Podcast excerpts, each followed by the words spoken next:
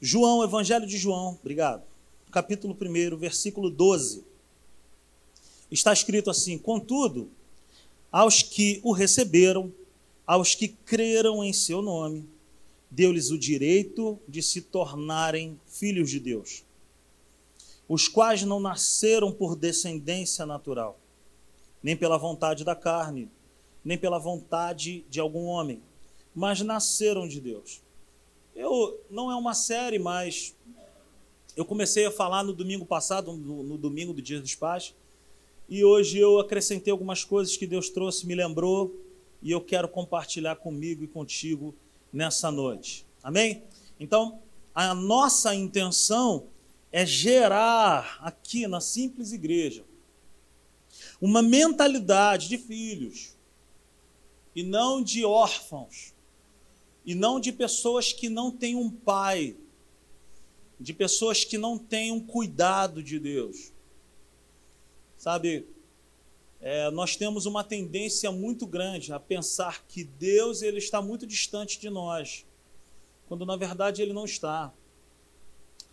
Eu falava na semana passada que apesar dele estar sentado num trono de glória, ele também ele é presente em nós e ele tem o maior prazer de participar do nosso dia a dia.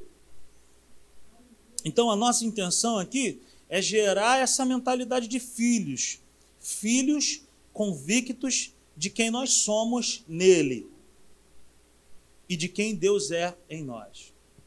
Levante suas mãos comigo e declare assim: Eu preciso saber quem eu sou nele e quem ele é em mim. Amém? Quando nós tivermos essa mentalidade bem firme em nós, não significa que nós estamos isentos de passar por lutas e adversidades. Mas quando nós passamos por lutas e adversidades com essa mentalidade, tudo muda. Tudo muda. Passar por uma luta com uma mentalidade de que nós somos órfãos é uma coisa. Agora, passar por uma luta ou uma adversidade com essa mentalidade que Deus está comigo, muda tudo. Então você e eu não estamos sozinhos. Nós não fomos largados aqui nessa terra à moda bangu, como costumamos a dizer. Ah, agora dá o jeito de vocês aí se virem, porque não é assim que a banda toca. Jesus, o Filho de Deus, ele veio nessa terra com uma missão específica: revelar ao mundo o amor do Pai e o seu interesse pela humanidade. Eu citei ainda agora, João 3,16 vai dizer que Deus amou o mundo, que ele deu o seu único filho para que todo aquele que nele crê não pereça, mas tenha vida eterna. Ou seja, qual é a, a, o caráter de Deus? É um caráter bom.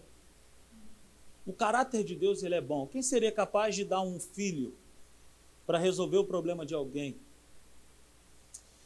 Mas Deus fez isso por amor a mim, por amor a você. Ele deu o seu filho. Então, o caráter de Deus ele é revelado no próprio filho. E eu quero te convidar a você abrir a sua Bíblia comigo em Hebreus, no capítulo 1. Estou cansado de falar sobre esse texto, mas eu também não me canso de falar assim, eu quero falar. Hebreus capítulo 1, versículo 1 ao 3. Há muito tempo, Deus falou muitas vezes e de várias maneiras aos nossos antepassados por meio dos profetas. Mas nesses últimos dias, falou-nos por meio do Filho, a quem constituiu herdeiro de todas as coisas e por meio de quem fez o. Agora preste atenção nisso. O Filho é. Preste atenção nisso. O Filho é o resplendor da glória de Deus e a expressão exata do seu ser. Eu ou oh Jesus, que lindo. Obrigado, gostei. O filho é a expressão exata do seu ser, sustentando todas as coisas por sua palavra poderosa. Depois de ter realizado a purificação dos pecados, ele se assentou à direita da majestade nas alturas. Então, preste atenção nisso, que isso aqui é muito bacana.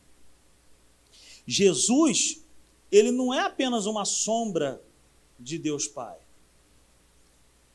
Eu não sei se você já teve esse pensamento, eu até falei no louvor. A gente canta que a gente tem vontade de ver o Pai.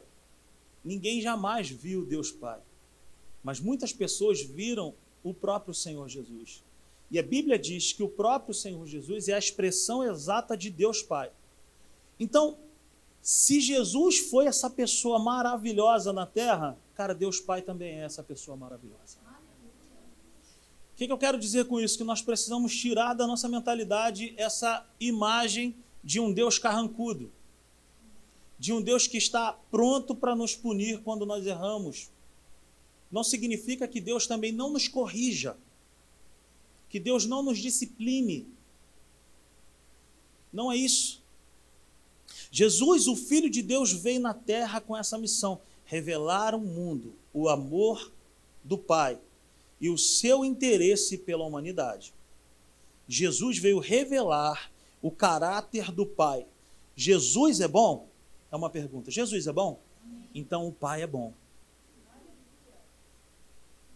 Se a Bíblia diz em Atos 10, 38 que Jesus andou por toda a terra fazendo bem, curando a todos os oprimidos, libertando os oprimidos e curando os enfermos, ele veio para revelar que a vontade do coração do Pai é essa, e por isso Jesus atuou assim na terra. Então, assim, não existe discussão de Jesus desejar fazer uma coisa e o Pai outra coisa. O que existe é uma unidade de propósito. Jesus ele veio somente revelar que o Pai é exatamente do jeito que Jesus foi na terra, uma pessoa boa. Eu nunca vi Jesus negar ninguém ou repelir alguém, alguém pedindo para ser curado, Jesus falar: "Volte amanhã". Eu nunca vi Jesus fazer isso. Então nós podemos de fato caminhar com o Pai sem medo. Muitas pessoas, quando falam sobre ter temor de Deus, confundem a palavra temor com terror. Eu não preciso ter terror de Deus, eu preciso ter temor. Porque a palavra temor tem a ver com amar, reverência, dar o lugar. Respeito. Você entende isso? Terror não. Terror é medo. Mas assistir um filme de terror aí, eu não gosto daquele negócio. Então Deus, ele não é um Deus de terror. Deus, ele é um Deus bom. E eu posso me relacionar com ele sem ter medo eu posso chamar ele de pai, porque é assim que ele gosta de ser chamado. Eu já falei aqui e vou falar mais uma vez. No Antigo Testamento, ninguém ousou chamar Deus de pai. Só no Novo Testamento. Então, eu e você, que somos um povo da nova aliança, que estamos debaixo dessa dispensação da graça, nós podemos levantar as nossas mãos e orar no carro, no metrô, no ônibus, tomando banho e falar: Pai, eu amo a tua presença. O meu fôlego tu és. Em teus braços é o meu lugar. Estou aqui, estou aqui. Jesus ele fala também, ele nos ensina na oração do Pai Nosso. Ele quando vai ensinar a oração do Pai Nosso, ele fala para os seus discípulos: quando vocês forem orar, orem assim: Pai, Pai. Jesus ele não fala Pai meu. Jesus ele fala Pai nosso. Então nós podemos de fato caminhar com o Pai sem medo. Deus é um exemplo de Pai. Ele não é omisso, ele não é covarde, ele não é liberal ele é bom. E na sua bondade habitam a direção, se eu fosse você, eu anotava isso. Na sua bondade habitam a direção e o bom conselho. Equilíbrio e o seu amor incondicional. Essas coisas estão em Deus. Ele é um pai bom, equilibrado. Ele não se assusta quando eu cometo algo terrível, mas ele também não dá saltos de alegria quando eu acerto o alvo. Ele é equilibrado. Ele reconhece a nossa humanidade e ele nos ama de maneira incondicional. Por isso que Hebreus 4,16 diz para nós, para nós entrarmos no trono da graça com ousadia. Veja bem, no Antigo Testamento, o sumo sacerdote ele tinha que entrar uma vez por ano no Santíssimo Lugar. Hoje, eu e você, nós podemos entrar, não somente entrar, mas permanecer no trono da graça. Então, na presença de Deus, habitam a direção e o bom conselho, equilíbrio e o seu amor incondicional por nós. Ou seja, ele deseja ser participativo em nossas atividades do dia a dia. Ele deseja ser um bom pai. Eu me lembro do meu pai, eu não tenho mais meu pai, mas eu me lembro do meu pai. Meu pai levava a gente para passear, para jogar bola. Quando meu pai morreu, no dia que meu pai faleceu, um amigo meu, se estiver nos assistindo, um abraço aí, o Júnior Gil, está lá em Porto Alegre ele me ligou chorando, ele falou assim: "Cara, o teu pai foi um pai muito bom. Ele foi a primeira pessoa que me levou ao McDonald's. E quem morava nessa rua aqui sabe das histórias. Chegava sábado à noite, meu pai pegava uma Kombi. Arthur não pegou essa benção, acho que não. Mas meu pai pegava uma Kombi e botava 15 garotos, amigos meus, para levar no McDonald's. Mas só podia ser o McDonald's da Avenida Rio Branco. E nós íamos lá, e era uma farra. Então essas coisas me marcaram. Meu pai biológico marcou, porque meu pai era um pai bom. Então, da mesma forma como um pai bom, um pai biológico bom, é participativo na beira de um campo falando: "Vambora! Vambora!" Como eu fico lá na escolinha do Toca aqui com o Nicolas e o Tito, vai, vira o pé. Não é assim, e não sei o que, vambora. Ou então lá no treino do jiu-jitsu, vambora fecha essa guarda, faz a pegada, vamos nessa. Deus ele é assim comigo e contigo. Ele quer participar do nosso dia a dia. E ele fala: "Vai, Luiz, fala desse jeito com esse cliente. Vai que vai dar certo." Ele é assim: "Vamos, Giovanni. Sai dessa faixa da rua agora, vai para outra que é melhor." Hein? Não é assim? Deus ele é assim, ele é uma pessoa. Deus ele não é uma filosofia. Deus ele não é uma fumaça. Deus ele é uma pessoa, cara. E como pessoa, ele tem o maior prazer de se relacionar conosco. Quando você está lavando uma louça, trabalhando, ele está lá. Ele está só esperando você falar com ele. Ele gosta de falar. Ei, você está me entendendo nessa noite? Então, em Deus, nós podemos encontrar um amigo. Por isso que o tema dessa mensagem é esse. Ele é Deus, Ele é meu amigo, Ele é Pai. Quem me entende nessa noite?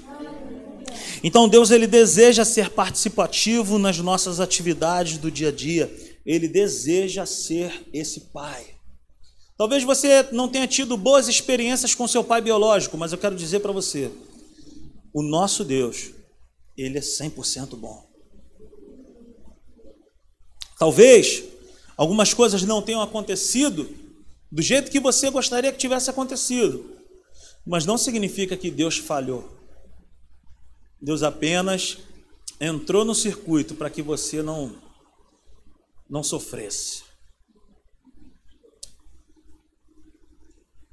Qual era o motivo do sucesso do ministério de Jesus na terra? Vamos lá. Jesus andou na terra com 12 homens atrás dele. Eu nunca vi uma crise entre eles. Ninguém reclamava de falta de comida, falta de lugar para dormir. Eu nunca vi nenhuma discussão entre os discípulos e Jesus falando, cara, ó, vou desistir de caminhar contigo porque o negócio está bravo. Quando eles tiveram necessidade de comida, Jesus multiplicou cinco pães e dois peixinhos e alimentou aproximadamente 20 mil pessoas. Então, provisão não era o problema deles. Lugar para dormir também não era. Pagamento de imposto também não era o problema deles, porque no dia que eles precisaram pagar imposto, Jesus mandou Pedro pescar um peixe.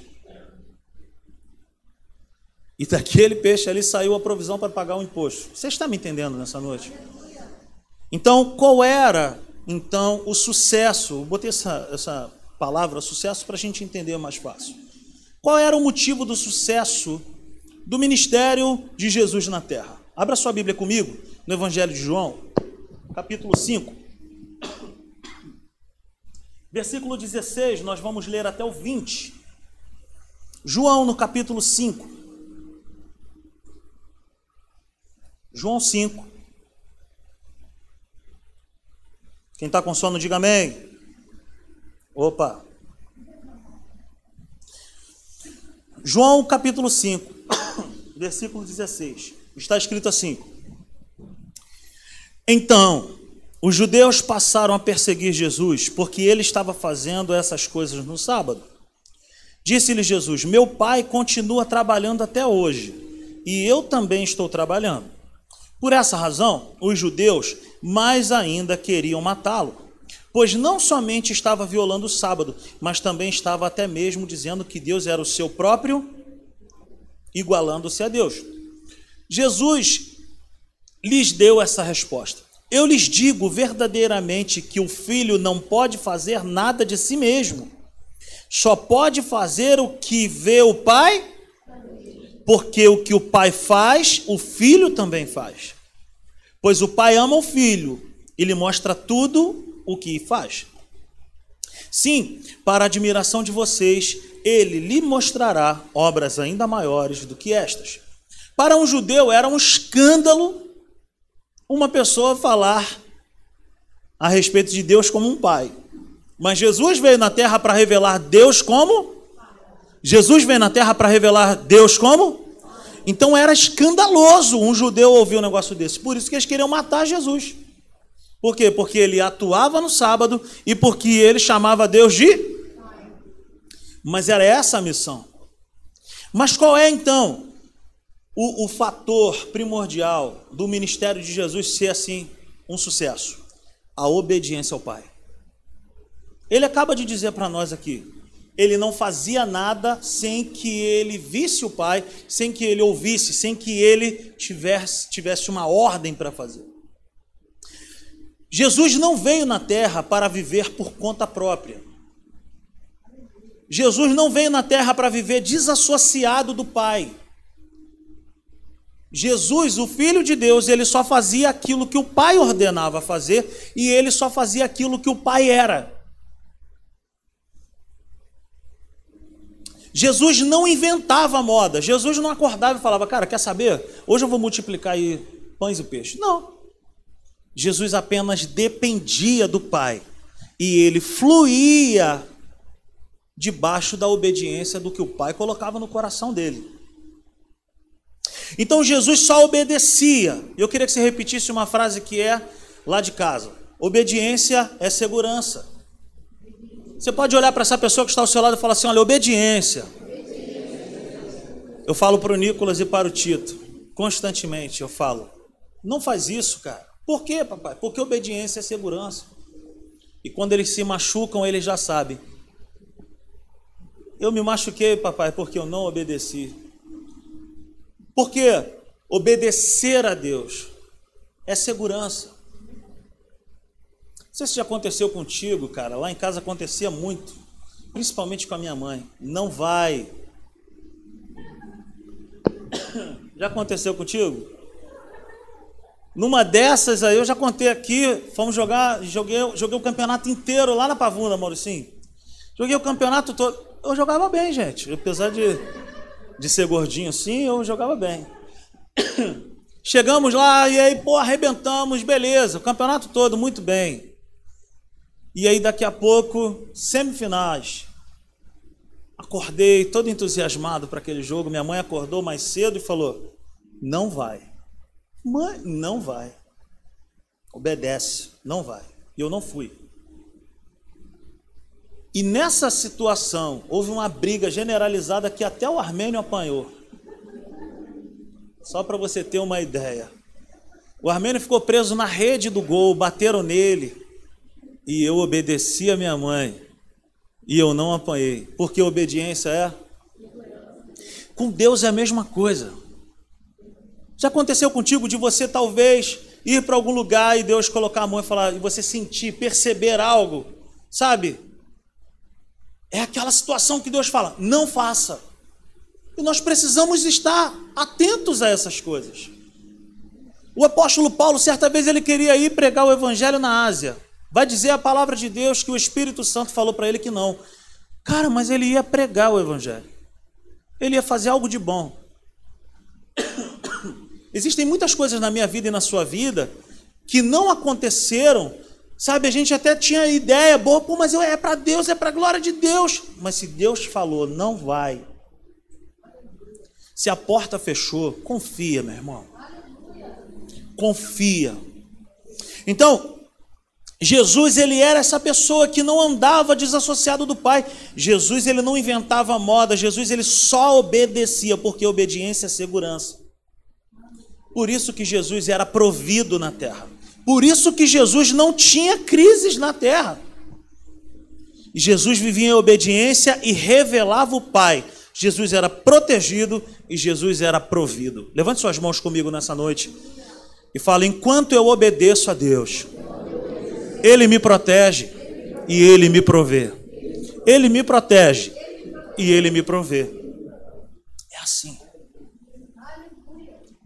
Obediência é segurança, é provisão, é proteção, é progressão.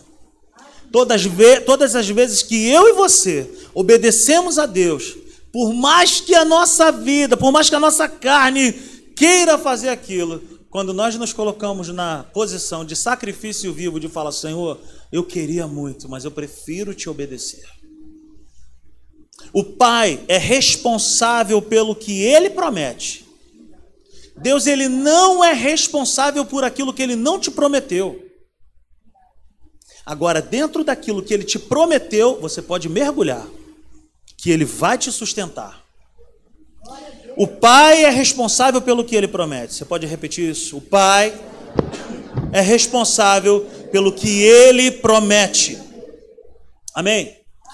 Então, Jesus não vivia conflitos de identidade, Jesus não vivia em crises existenciais, pois ele entendia que quanto mais ele obedecia ao Pai, mais ele progredia e tinha experiências boas dessa obediência. Obedeça a Deus, obedeça ao teu Pai, seja sensível à voz do teu Pai, se coloca ali debaixo da sombra do teu Pai porque esse é o lugar da nossa progressão. Esse é o lugar do nossa, da nossa provisão, da nossa segurança. Esse é o lugar, cara. É nesse lugar que Deus opera milagres. Quanto mais você e eu desaparecermos do cenário, mais ele aparece e mais milagres nós experimentamos. Então deixa ele crescer, deixa ele brilhar, Deixa ele operar. Sai de cena. Deixa ele. Quem me entende nessa noite? Então o pai é responsável pelo que ele prometeu. Se ele te prometeu, cara, descansa o teu coração. E o que, é uma promessa? É aquilo que não se apaga dentro de nós. Promessa é aquilo que não se apaga.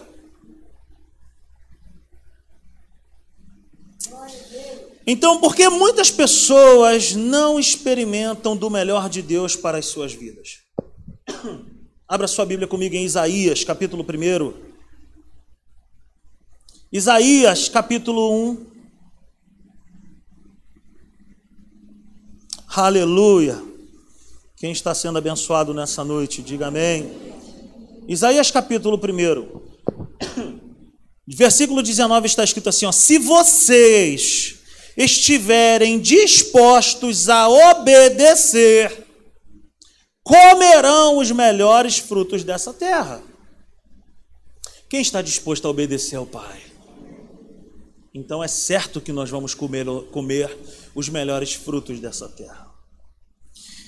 Se nós quisermos experimentar do melhor dessa terra, Carol, nós precisamos também estar dispostos a obedecer. Aí o versículo 20 fala assim: Mas se resistirem e se rebelarem, serão devorados pela espada. Pois é o Senhor quem fala. Então eu quero dizer para nós, o fato de muitas pessoas, ainda estando dentro da igreja, não viverem o melhor dessa terra, está relacionado à desobediência. Pelo fato de preferirem viver desassociados da vontade de Deus e da sua direção. Por quê? Porque é impossível, se eu vivo uma vida de obediência à palavra de Deus, eu vou progredir, eu vou prosperar, Deus vai suprir as minhas necessidades. Não significa que eu não vá passar por adversidades. Passamos sim, mas em todas elas nós somos mais que vencedores. Salmo 34, 19 diz para mim e para você: muitas são as aflições do justo, mas o Senhor livra de todas elas. Então, qual é a minha vida? Qual é a tua vida? Qual é a nossa jornada com Deus? Obedecer, cara, por mais difícil que seja, obedeça. Porque obedecer ao Pai é segurança. Se obedecer, come do melhor dessa terra. Experimenta o melhor dessa terra. Se resistir ou negar a direção de Deus, a pessoa automaticamente está preferindo viver sem segurança ou provisão. É aquela história. Tira a mão daí, cara, você vai tomar um choque. Sai daí, cara, tu vai cair daí de cima. Não vai, é ir a fundo. Quem é mestre em fazer isso é o Tito. O Tito apronta. Tito não pula nessa piscina porque aí é fundo. Aí ele fala: Eu vou pular. Não pula. Ele, vou pular. Nós estávamos no Nordeste, eu estava de um lado da piscina, ele do outro lado. Eu estava vendo que ele estava assim, ó. Eu falei para ele: não pula. Aí, vou pular. E ele pulou. E ele começou assim. Por quê? Porque não obedeceu.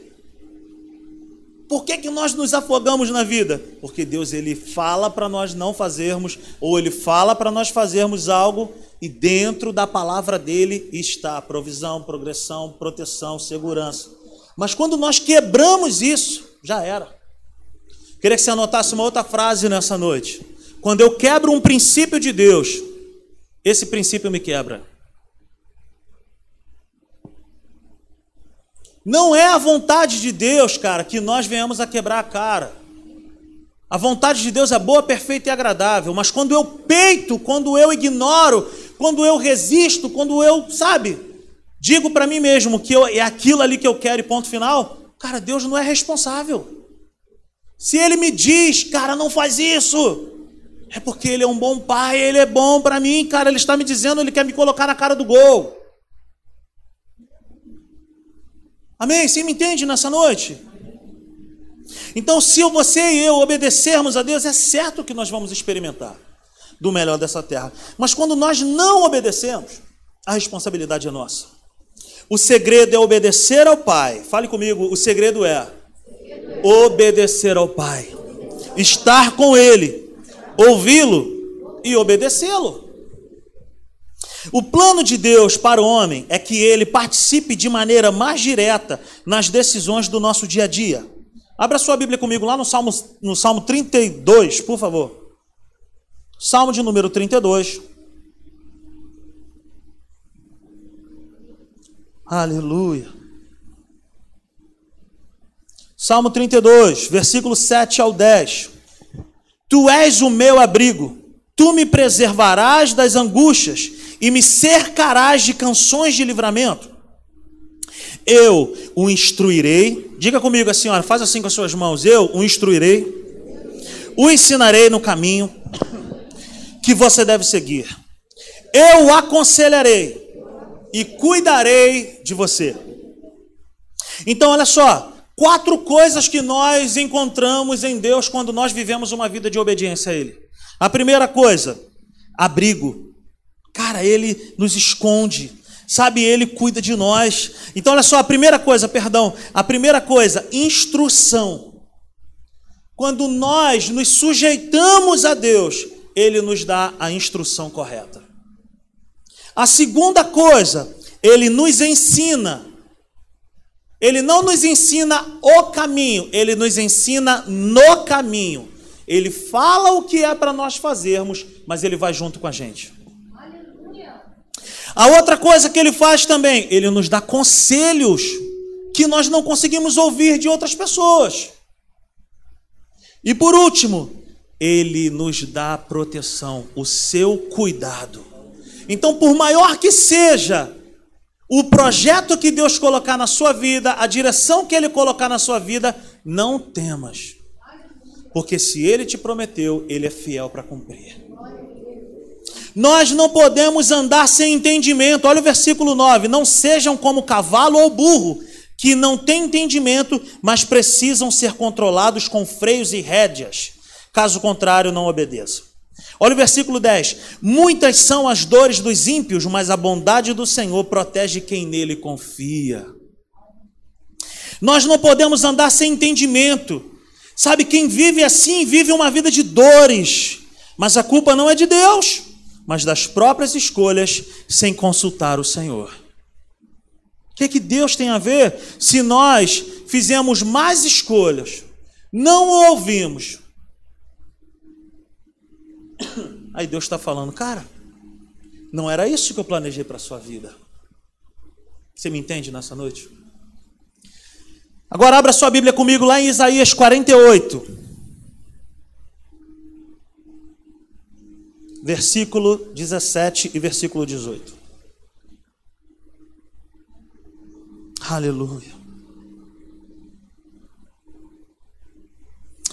Assim diz o Senhor, o seu redentor, o Santo de Israel: Eu sou o Senhor, o seu Deus, que lhe ensina o que é melhor para você, que o dirige no caminho em que você deve ir.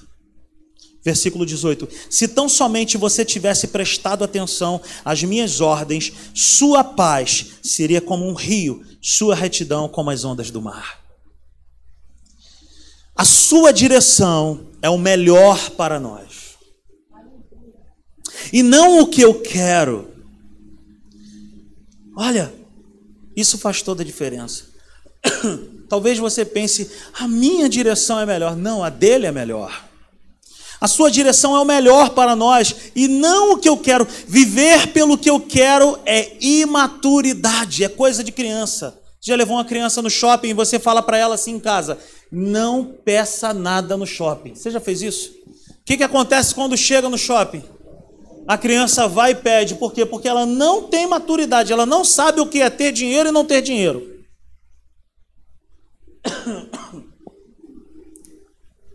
Não sejamos imaturos de ficar, eu quero, eu quero, eu quero, Deus, eu quero isso, eu quero. E Deus falando, não, cara, não é isso. Não é isso que eu tenho para a tua vida. Eu tenho algo melhor. Eu é que sei que pensamentos que tenho ao vosso respeito são pensamentos bons. Descansa nessa verdade. Então, cara, viver pelo que eu quero é imaturidade. Muitos são os pensamentos dos homens, cara. Há caminhos que parecem ser bons, mas o melhor, cara, vem de Deus. O melhor está em Deus. Preste atenção às ordens do Pai. Olha o que ele fala no versículo 18: Se tão somente você tivesse prestado atenção, preste atenção, preste atenção às ordens do Pai. O resultado de prestar atenção nas ordens do Pai é paz. O resultado é paz. Olha o que diz: se tão somente você tivesse prestado atenção às minhas ordens, a sua paz seria como um rio. Você já viu um rio? Lá na terra da Natália, que eu amo, São Fidélis, o rio Paraíba do Sul, ele passa lá com um quilômetro de largura. Eu nunca vi aquele rio brigando entre ele. Confuso, não, ele só anda para um lugar. Naquele rio lá, cara, a natureza é linda, tem peixes maravilhosos. Por quê? Porque ele está fazendo aquilo que ele foi programado para fazer. Quando eu e você estamos debaixo da programação de Deus, só pode sair boas coisas disso. Fique de pé nessa noite. Oh, aleluia! O resultado que Deus tem para a minha vida e para a sua vida é paz. Paz. Paz não é ausência de guerra. Paz é vitória na guerra. Aleluia. Paz é um benefício na vida daquele que obedece. Se você obedece a Deus, fique tranquilo, Ele tem o melhor. Agora, para nós encerrarmos, abra sua Bíblia comigo no Salmo de número 81. Oh, aleluia. O Salmo de número 81. Nós vamos ler a partir do versículo 10. E vamos ler até o 16. Está escrito assim: Eu sou o Senhor, o seu Deus, que o tirei da terra do Egito. Abra a sua boca e eu o alimentarei. Mas o meu povo não quis ouvir-me. Israel não quis obedecer-me. Por isso os entreguei ao seu coração obstinado para seguirem os seus próprios planos. Se o meu povo apenas me ouvisse, se Israel seguisse os meus caminhos, com rapidez eu subjugaria os seus inimigos e voltaria a minha mão contra os seus adversários. Os que odeiam o Senhor se renderiam diante dele e receberiam um castigo perpétuo. Mas eu sustentaria Israel com o melhor trigo e com o mel da rocha. Eu o satisfaria. Preste atenção nisso que eu quero te falar nessa noite. Eu preciso ouvir o Pai. Sabe? Eu tenho que deixar de ouvir a minha própria vontade. E eu preciso ouvir ao Pai. O texto no versículo 11 vai falar: Mas o meu povo não quis ouvir-me. Israel não quis ouvir-me. Israel não quis obedecer-me. Então eu quero traçar um paralelo comigo e contigo nessa noite em relação a vontade própria e vontade de Deus. Primeira coisa, de, em relação à vontade própria, não ouvir e não obedecer. Isso é um caminho para o fracasso. Se Deus colocou, colocou algo no seu coração para você fazer, em relação a amizades, trabalho, negócios, relacionamentos, obedeça a Deus. A segunda coisa, versículo 12: coração obstinado. O que, é isso? Um coração que só olha para uma direção. Existem pessoas que têm, sabe, que são obstinadas para algo que Deus colocou no coração. Existem pessoas que são obstinadas para fazer a sua própria vontade. Versículo 12: Por isso os entreguei ao seu coração obstinado, para seguirem os seus próprios planos. Coração obstinado. Isso não pode acontecer conosco. Isso não pode habitar mais em nós. Eu tenho que me abrir para Deus e falar: Senhor, qual é a tua vontade? Porque a minha vontade está dando errado. Seguir os próprios planos é lutar uma luta onde no final você vai ser derrotado, tu vai sair machucado e ainda vai machucar alguém. Terceira coisa, versículo 13. Ele fala: Se o meu povo apenas me ouvisse. Cara, é tão simples. É apenas ouvir. Não é para inventar moda. Não tente ajudar a Deus. Somos nós que precisamos de ajuda, não ele. Você me entende? Então esse é um paralelo da vontade própria. Agora eu quero te falar da vontade de Deus. Amém? Versículo 14. Com rapidez eu subjugaria os seus inimigos e voltaria a minha mão contra os seus adversários. Existem guerras que eu e você estamos lutando, que ainda não vencemos, é pelo fato de Deus não ter sido convidado para lutar ao nosso favor. Lutar sozinho é um erro terrível. Agir na vontade da carne, agir na vontade humana, é derrota na certa. O apóstolo Paulo ele fala para nós: as armas da nossa milícia não são carnais, são espirituais e são poderosas Quer vencer? quer ter uma vida abençoada, uma vida de progressão, obedeça ao Pai e à Sua palavra. Versículo 16, uma última promessa para nós. Levante suas mãos comigo. Mas eu sustentaria Israel com o melhor trigo e com o mel da rocha.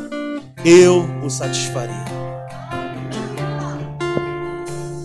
O melhor da terra, sustento, paz, provisão, segurança. É isso que está ao meu dispor e ao seu dispor quando nós nos submetemos à vontade de Deus e à sua voz. Aleluia. Feche seus olhos por um instante. Feche seus olhos, fale com Ele nesse momento. Ele está nesse lugar, Ele quer nos ajudar, Ele é comigo e Ele é contigo. Traz luz para as sombras, escala as montanhas para me Derruba as muralhas, destrói as mentiras para me encontrar. Traz luz para as sombras, escala as montanhas para me Derruba as muralhas, destrói as mentiras para me encontrar. Oh, impressionante,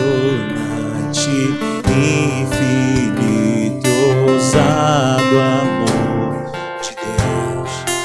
Oh, que deixas noventa só pra mim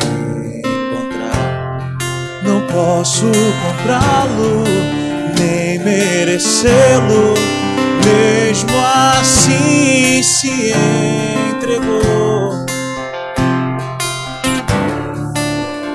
Aleluia.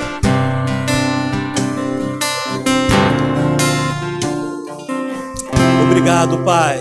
Obrigado por essa palavra. Obrigado por essa noite. Obrigado por esse privilégio, Pai. Senhor, nós queremos nos voltar para Ti, para ouvir a Tua voz, te obedecer, porque nós queremos ser um povo abençoado. E a bênção do Senhor consiste em te obedecer, em te ouvir e praticar a Tua vontade. Fala conosco, Senhor. No decorrer dessa semana, atrai o nosso coração a Ti nos dá um coração sensível, nos dá um coração quebrantado, nos dá um coração humilde, um coração, Pai, contrito, um coração, Deus, que percebe de maneira tranquila a tua vontade, a tua voz, Pai. Por favor, Senhor, eu te peço nessa noite. Escreve essa palavra, Senhor, nas tábuas do nosso coração, porque nós queremos comer o melhor dessa terra, mas nós queremos crescer na consciência da obediência na mentalidade de filhos obedientes. Oh, aleluia! Nós queremos crescer nessa mentalidade de que o Senhor tem o melhor para as nossas vidas e que tudo que o Senhor fala para nós é bom, é perfeito, é agradável. Uh! Aleluia! Levante suas mãos comigo nessa noite e agradeça a Ele, porque a direção dele é segurança, a sua vontade é boa, perfeita, agradável. Oh, adora Ele nessa noite. Se ainda não aconteceu, não significa que Deus não é bom, que Deus não é fiel. Se Deus fechou a porta é porque Ele tem algo melhor. Deus, Ele tem o melhor para nós. Ele cuida de mim, Ele cuida de você. Aleluia. Uh! Esse Deus é maravilhoso nós podemos descansar no amor dEle, nós podemos desfrutar dessa presença maravilhosa. Seja renovado na tua fé, nas tuas esperanças. Relaxe o teu coração nessa noite na presença dEle. Oh, você pode celebrar a Ele nessa noite. Você pode declarar, Senhor, ainda que os meus olhos não estejam vendo nada, eu posso confiar em Ti. Eu posso descansar o meu coração no Senhor. Oh, impressionante,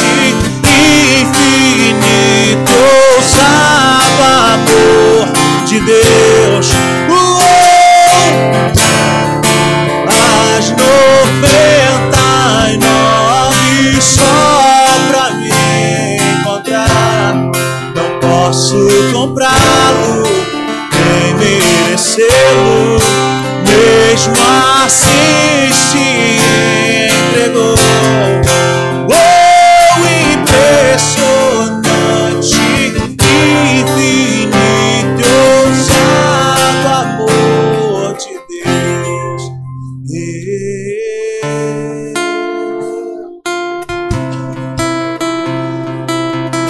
Será que alguém teria coragem aí de levantar a sua voz e fazer uma oração de agradecimento a Deus? Alguém, por favor, faça uma oração nessa noite. Uh!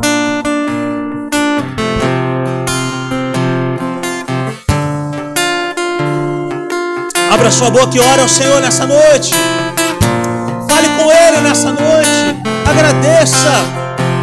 Faça uma oração de gratidão. Porque ainda que os teus olhos não estejam contemplando nada, Ele continua sendo bom. Aleluia. Obrigado, Senhor. Obrigado.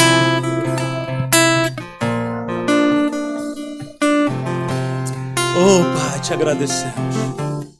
Que a graça do Senhor Jesus, o amor de Deus o Pai, a comunhão e a consolação do Espírito Santo seja sobre as nossas vidas, seja sobre as nossas famílias, sobre os nossos filhos, casamentos, sobre os nossos trabalhos. Que a mão de Deus possa nos guiar nessa semana. Vai debaixo dessa palavra. Mil cairão ao teu lado, dez mil à tua direita, tu não serás atingido. Ainda nessa semana, Deus te dará um sinal. Ainda nessa semana, Deus te mostrará um caminho. Aleluia. Oh, vai debaixo dessa palavra, vai em paz, o Senhor é contigo. Deus te ama, Deus te abençoe muitíssimo. Em nome de Jesus, até quarta-feira, às 19h30. Aleluia!